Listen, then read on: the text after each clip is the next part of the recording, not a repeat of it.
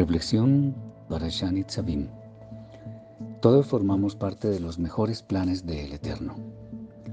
En esta parashá el Eterno dice algo concluyente y es que no solo con la generación que estuvo presente en el desierto y que estaba a punto de conquistar la tierra prometida, tenía unos propósitos muy especiales, sino también con los que no estaban allí. Esto significa que las demás generaciones del pueblo de Israel tendrían cabida en dichos propósitos porque el Eterno no solo fijó sus ojos en aquel puñado de gente, sino que vio cómo los descendientes también podrían ser herederos de sus promesas. ¿Y qué hay de los pueblos gentiles? preguntará alguno. Pues bien, aunque la Torah fue entregada específicamente a Israel, en ella vemos que vendría un profeta como Moshe a quien habría necesidad de escuchar.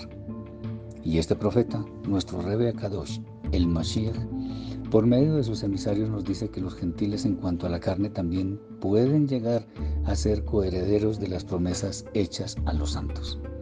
Naturalmente que nada es gratuito, sino que es condición que no se puede cambiar el hecho de que debemos creer en la obra expiatoria del Mashiach como el medio por el cual obtendremos nuestra entrada en las moradas eternas no precisamente por medio de la fe intelectual, sino de la fe que actúa.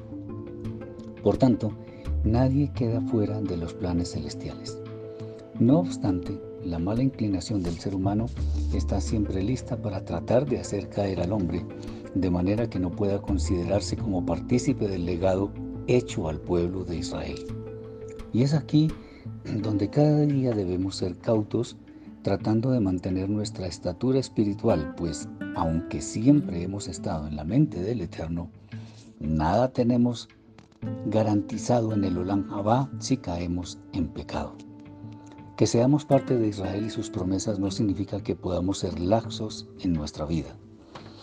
El hombre fue creado con grandes propósitos y por ello qué bueno sería que dejando atrás los ofrecimientos vanos del mundo, nos preocupáramos por la salud de nuestras almas. Tenemos ante nosotros las mejores ofertas, de hecho tan buenas que nada en esta edad presente puede igualarlas.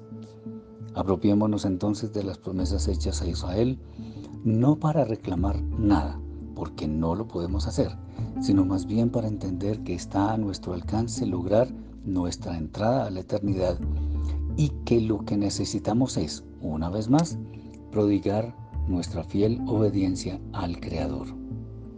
Obediencia, por tanto, es la clave para alcanzar un día todo aquello que está en el Malhut Ashamaim, el reino de los cielos. Y todos podemos lograrlo si hacemos menguar nuestra mala inclinación tal como lo hizo Yeshua. Shabbat Shalom.